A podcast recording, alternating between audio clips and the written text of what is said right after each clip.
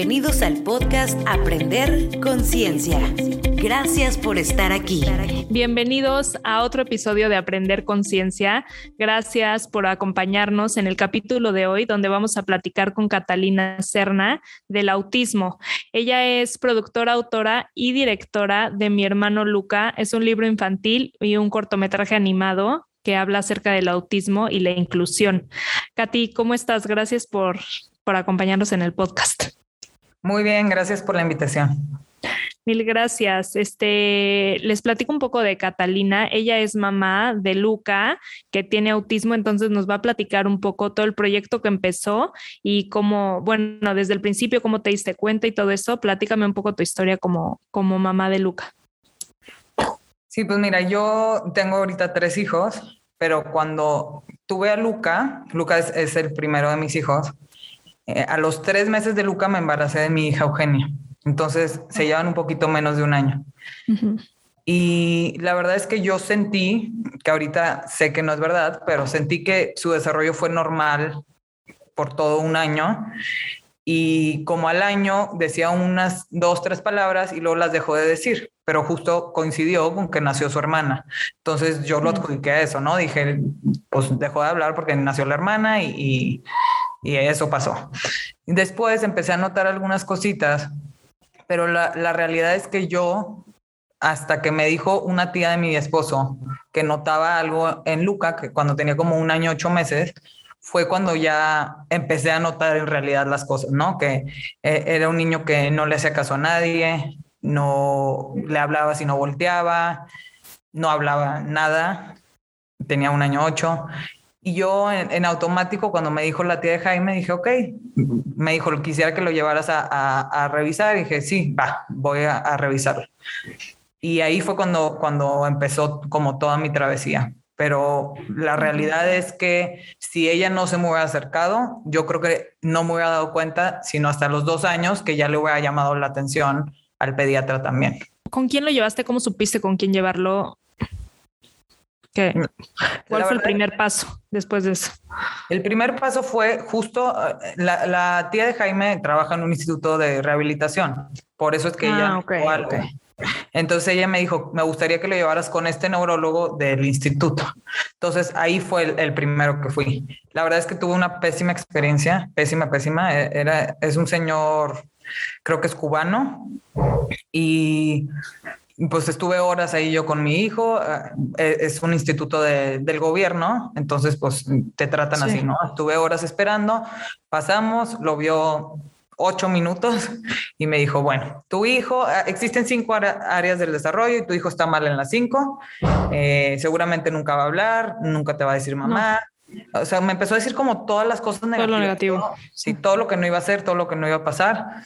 Y pues yo me quedé en shock, como que nunca me imaginé que ese iba a ser el, el diagnóstico. Yo fui como sin esperar nada, pero tampoco me imaginé que iba a ser tan negativo, ¿no? Sí.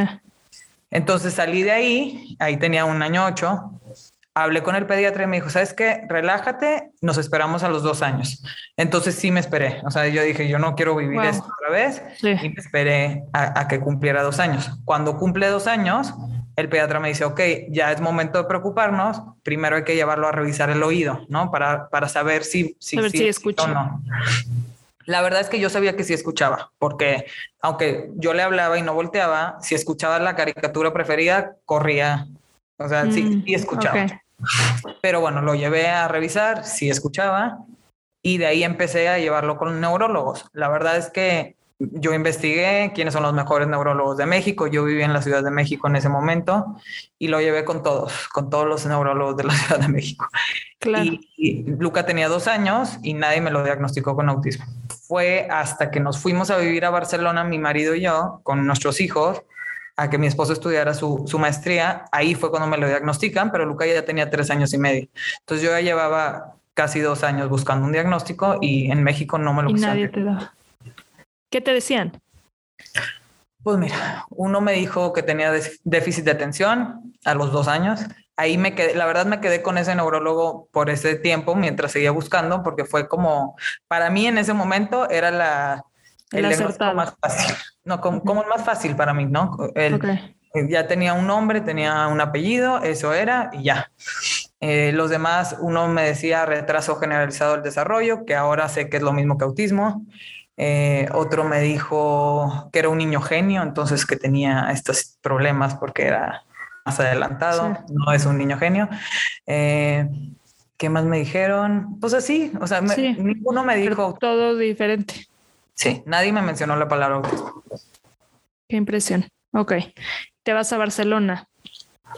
Me voy a Barcelona. En Barcelona, yo como quiera metí a Luca desde los dos años a terapias. Dije, por si sí o por si no, lo metí a terapias. Eh, entonces, cuando llego a Barcelona, busco un, un lugar de terapias. Y cuando llego a este lugar, que era espectacular, me dijeron, necesitamos un diagnóstico, si no, no lo podemos atender. Y ellos me mandan a otro lugar. Y ahí es cuando ya tuve todo este proceso del diagnóstico y me lo diagnosticaron con autismo allá en Barcelona. Y ahí empecé, ahí empecé con las terapias y todo. Y a los seis meses me regresó a vivir a, México, a Querétaro. Pero aquí nadie me lo diagnosticó. Vi que hace poco estuviste, bueno, creo que esta semana en Florida y pusiste en tus redes sociales que cerrabas un ciclo con los doctores de allá que te ayudaron muchísimo en este proceso. ¿Cómo diste con ellos y qué fue, qué fue lo que te hizo quedarte con ellos durante esta primera parte del tratamiento? Mira, la verdad es que mucha gente me lo recomendó así como de, pues, de voz en voz. De voz en voz. Fue, fue un tema de voz en voz. Gente que le había ido bien, gente que no fui con él regresando de, Barcelona eh, cuando Luca justo cumplió cuatro años. Fui y dije, pues a ver, ¿no? No sabíamos nada, la verdad es que estábamos perdidos, no habíamos empezado con algunas terapias, pero no sabíamos qué hacer. Entonces fui con él y pues me dio confianza. Cuando lo conocí, me habló bonito del tema y ahí me quedé. La verdad es que que es una situación que no sé qué tanto le ayudó, ¿no? No es lo único que hice, hice todas las terapias que te puedas imaginar, pero como que me e-, era como mi lugar seguro, como tener a alguien seguro que lo va a ver todo el tiempo y eso fui haciendo. Fui cambiando todos estos años, fui cambiando de terapias, pero con él siempre regresé. Y ahorita pues se retira, e-, es un señor ya grande y se retira y por eso es que, que decidimos ya pues, digo, más bien no fue una decisión mía, sino pues ya, ya no voy a atender. sí. ¿Y cómo empezaste con el proyecto de mi hermano Luca? Platícanos un poco qué es. Mira, mi hermano Luca nace como de una necesidad mía. Realmente era un proyecto personal que después decidí hacerlo para los demás. Sí. Pero fue un proyecto que empecé para mi hija Eugenia. Eh, eh, Eugenia, pues te digo, se llevan menos de un año. Para ella, ella llegó y Luca siempre ha sido Luca, ¿no? Nunca fue como un tema de, de por qué mi hermano es diferente, porque ella siempre lo vivió, ¿no? Llegó a una familia, llegó a una familia que ya existía Luca. Entonces, todo su desarrollo pues fue normal, no me hacía preguntas hasta que llegó como a los cinco años que empezó a notar estas diferencias con su hermano, ¿no? Entonces ya me empezó a hacer preguntas de ¿por qué Luca tiene autismo y yo no? ¿Por qué Luca va con una maestra sombra a la escuela y yo no? ¿Y el autismo se cura o no? Entonces me empezó a hacer estas preguntas que yo no sabía cómo contestarle, ¿no? ¿Cómo le, le contestas algo tan complejo a, a, una niña? Y lo normalizas, o sea. Exacto, hacerlo, hacerlo de una manera, de la manera correcta, ¿no? De, Exacto. de que entienda que no es algo malo, que entienda que no es una enfermedad, pero pues entonces, ¿por qué necesita ayuda? Entonces, en realidad fue, fue, ¿qué hago para ayudar a mi hija a entender a su hermano ahora que ya notan las diferencias, ¿no? Porque cuando están chiquitos no las notan. Mientras estén ahí y jueguen y estén más o menos, no se dan cuenta. Sí, es su familia, punto.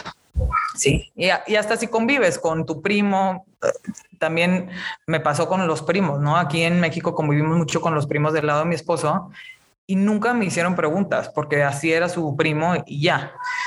Pero sí, cuando llega una, una edad en que dices, quiero jugar con él y él no quiere, ¿por qué? ¿No? Eugenia me preguntaba, me acuerdo mucho, me decía, ¿por qué no me quiere mi hermano?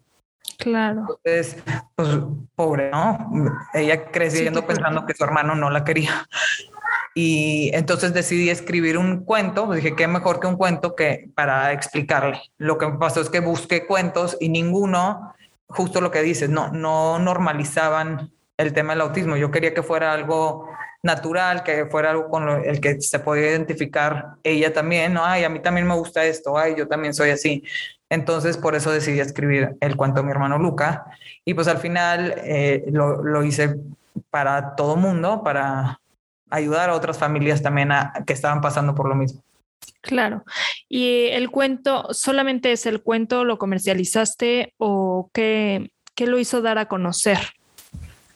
No, es, es, un libro, eh, sí fue eh, un libro impreso como tal. Y sí, lo, hice la presentación y todo y está disponible en todo México. Ahora ya está disponible en, en todo el mundo porque los, lo tengo en Amazon. Pero sí, e, era un, un, libro que hice con intención de ayudar a los demás. En un inicio los, eh, las utilidades iban a ser para ayudar a la gente, pero tuve un problema con la editorial. Entonces solo pudimos ayudar a una familia, pero ahorita está en Amazon y, y estamos, pues ahí va, va, va mejorando. Claro. Y en el desarrollo de Luca con todas las terapias, te lo pregunto por si hay alguna mamá que tenga la duda de tener un hijo con autismo o que ya lo sepa. Este, hace poco me contactó una mamá que se acaba de enterar hace dos meses que su hijo es autista y de hecho me quería entrevistar. Entonces le dije, yo no soy experta, no tengo un hijo con autismo, pero le platiqué de ti, que ibas a estar en el podcast y te iba a hacer todas estas preguntas porque ella está empezando. Me dijo igual, estoy estudiando del tema, aprendiendo cómo manejarlo, tiene más hijos, un poco muy parecida a su situación a la tuya, para recomendarles también este libro y te, te quería preguntar como en tu día a día, ¿cómo, cómo es tu día a día con Luca? y con más hijos que no tienen autismo? ¿Cómo es tu dinámica familiar o qué, qué cambios has tenido que hacer para normalizar esto dentro de tu familia, empezando ahí? Sí, mira, creo que, que, es un tema que al principio es mucho más difícil, ¿no? Cuando están chiquitos y no hablan y tienen claro. todo este tema de que no sabes ni, ni, cómo tratarlos, ni qué hacer, ni qué no hacer. Y, y, justo lo que está viviendo esta mamá, ¿no? Que empieza a escuchar información de todos lados. La verdad es que hay demasiada información y hay como dos caminos por, por los que te puedes ir con el tema del autismo. Uno es el camino de los que quieren normalizarlos, pero no, no me refiero a en, en manera positiva, sino que los quieren uh -huh. hacer normales. A los niños autistas Como quieren quitárselos. quitarles el autismo uh -huh. para hacerlos normales. Ese es un camino y es un camino muy común. Y está otro camino que es el aceptar que tienes un hijo diferente, aceptar que aprende de manera diferente, aceptar que tiene diferentes eh, potenciales y tomar ese camino, ¿no? Entonces, sí existen estos dos caminos y están muy fuertes marcados en la comunidad autista y es bien complicado. Es bien complicado porque no sabes qué hacer. Cuando tú como mamá te metes, buscas en internet y pues te, te vienen todas estas situaciones y, y, no sabes qué hacer. Yo justo hoy platicaba con una amiga, le digo, yo al principio fui a todos los congresos de la vida, pero en los congresos, en un mismo congreso, sale el que me habla de empoderar a la familia, luego sale el que me habla de cambiar al niño y luego sale el que me habla de medicarlo. Entonces, en un mismo, en, en un mismo sí. día recibí tanta información que yo ya no sabía qué hacer, no sabía qué hacer. Al principio sí, mi intención era ¿qué voy a hacer para que mi hijo sea un niño normal? Sí, ¿cómo se lo porque, quito, lo cambio? Porque eso es lo que me encontré en internet, punto, ¿no? No, no fue, nunca lo vi como algo malo porque pues, yo siempre vi a mi hijo divino, pero sí creía que era algo que le tenía que quitar, algo que yo tenía que hacer, que tenía que luchar en contra del autismo, cuando no es así. O sea, ya después de tantos años, no es así, no, no tienes que luchar contra nada pero creo que el principio es lo más complicado porque sí es cuando necesitan más terapias, sí es cuando te necesitas adaptar un poco tú a, a esta nueva realidad y aceptar tú como mamá, como papá, Exacto. el diagnóstico de tu hijo. Y siento que eso es lo más difícil. Porque cuando ya decides, cuando ya te da el clic de, este es mi hijo, el que tengo enfrente, ¿qué voy a hacer para Acepta. ayudarlo? Ese momento cambia todo y llegar a ese momento es difícil, ¿no? Es difícil deshacerte de todas las expectativas que tenías y decir, este es mi hijo, ahora qué voy a hacer. Aunque claro. como así como algo normal, es bien difícil. Claro, que siento que nos pasa muchísimo se podría decir en cualquier caso con niños chiquitos.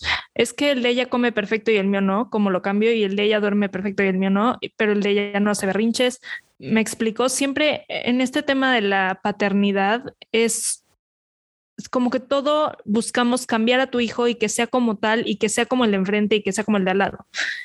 y un poco, exacto, y un poco el tema de, o sea, los temas que trato de tocar aquí en el podcast es el regresa a ti, vete a ti como papá, deja de enfocarte en el niño, no es el niño el problema. El problema es el enfoque que tú le estás dando y que no lo aceptas tal cual es. Los niños son, punto. No hay más que hacerles, ¿no? Como que no lo puedes cambiar. Tienes que empezar por ti. Y me preguntan muchísimo eso los papás. Me dicen, ¿cómo tomaste la decisión de tener otro hijo después de, o sea, ¿te daba miedo que el siguiente tuviera autismo? Les digo, o sea, tienes que analizar por qué quieres ser papá. ¿Por qué? ¿Porque quieres un hijo o porque quieres un hijo perfecto?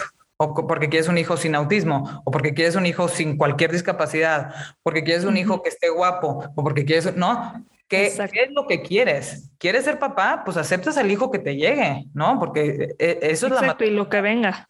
Lo que venga, porque no tienes idea de lo que va a pasar, pero siento que sí generamos estas expectativas por temas culturales. Pasa muchísimo en, todo México y toda Latinoamérica. Por temas culturales tenemos esta idea de cómo tenemos que ser como mamás, cómo tienen que ser nuestros hijos, cómo tienen que, en qué escuela tienen que ir. Entonces, eso, eso es lo que, lo que hace que la aceptación de un diagnóstico así sea tan complicado, porque tienes que liberarte de muchísimas cosas para aceptar tu realidad.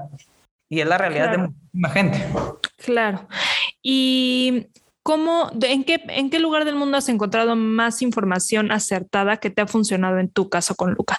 Supongo que hay diferentes niveles de autismo. La verdad es que no sé, te lo pregunto con toda la honestidad del mundo. ¿Hay niveles, grados, dificultad? ¿Cómo, cómo es? Pues mira, sí, sí existen eh, niveles o grados. Eh, ahora la comunidad autista adulta está siendo muy verbal acerca de, cómo se habla de ellos. Y la realidad es que estos niveles se determinan de acuerdo a qué tan difíciles son sus retos para nosotros como papás o como para nosotros como educadores, ¿no? Si un niño no habla, entonces es más severo, pero no quiere decir que ese niño no tiene la misma capacidad que el niño que sí habla. O sea, lo, lo diagnostican o lo clasifican de acuerdo a los problemas que nos representan a nosotros, no a ellos.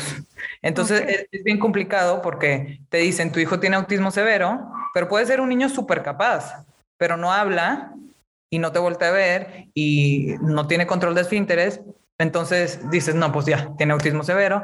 Eh, lo representan de acuerdo a el nivel de dificultad de los retos que tienen ellos.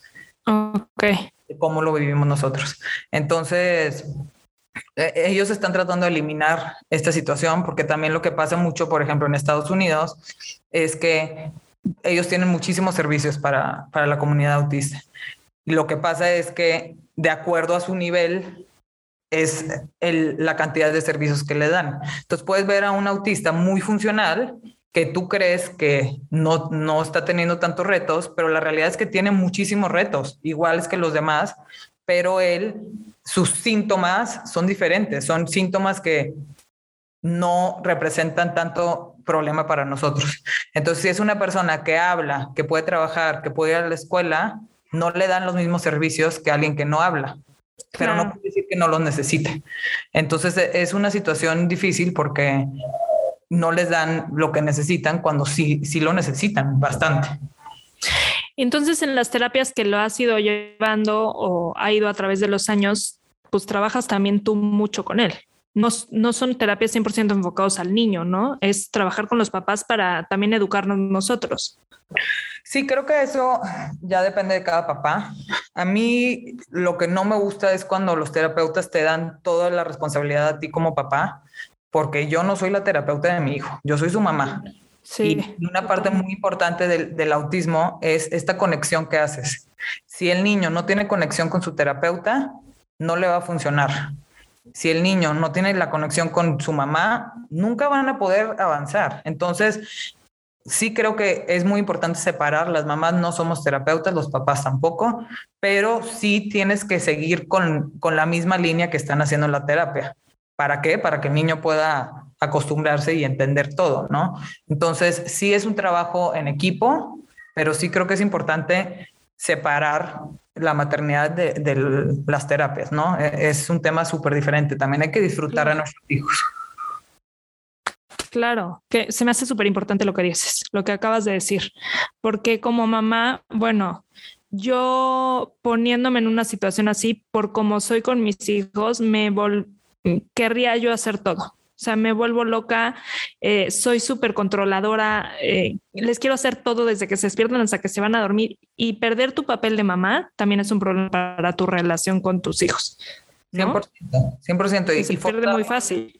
Y aparte porque no somos terapeutas, es la realidad, no, no sabemos cómo abordar las cosas. Entonces, tú estás intentando abordar un tema que no sabes cómo y solo se causa fricción y causa este, que se enoje el niño, entonces nunca vas a encontrar esta conexión que necesita de su mamá, que su mamá y su papá son, son su lugar seguro y si no tienen esta conexión, son niños que nunca van a avanzar, porque no pueden, porque no tienen esta seguridad que, que los papás les transmitimos.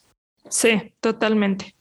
Katy, ¿tienes algún libro que nos recomiendes, obviamente, además del tuyo, o algún artículo documental que puedan ver las personas que están interesadas en saber más del autismo y cómo manejarlo?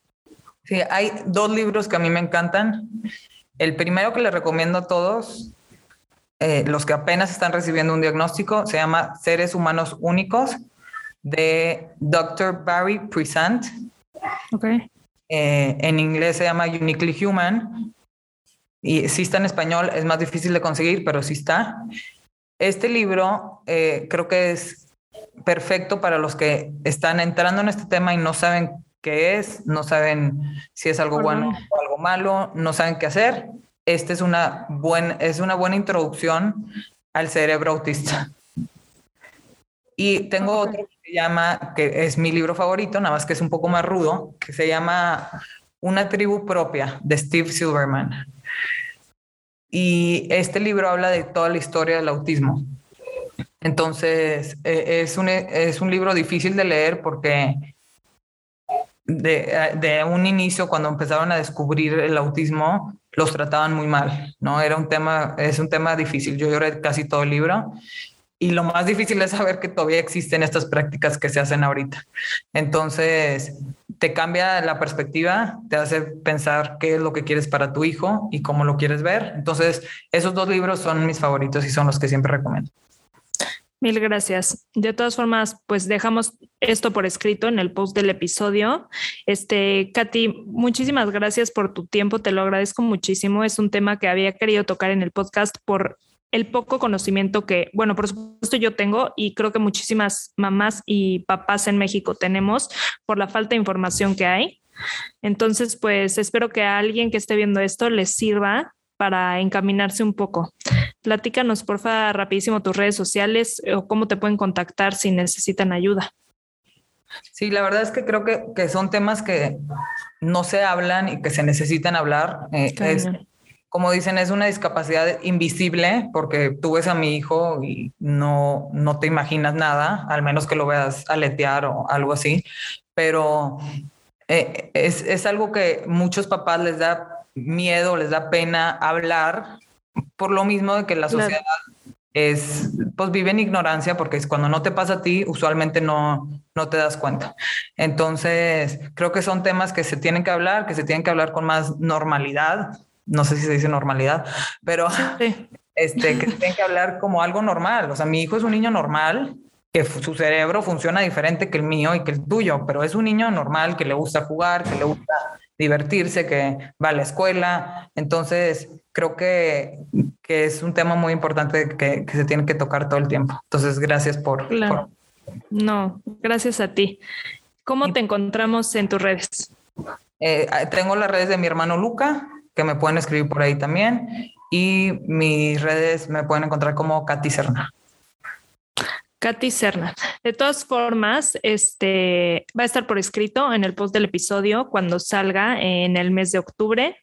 Y cualquier duda nos pueden encontrar nosotros en Instagram como aprender.conciencia, donde vamos a dejar todas las recomendaciones del libro, por supuesto el episodio, sale en YouTube también, en Spotify y Apple Podcast. Y nos escuchamos el siguiente martes. Muchas gracias. Mil gracias.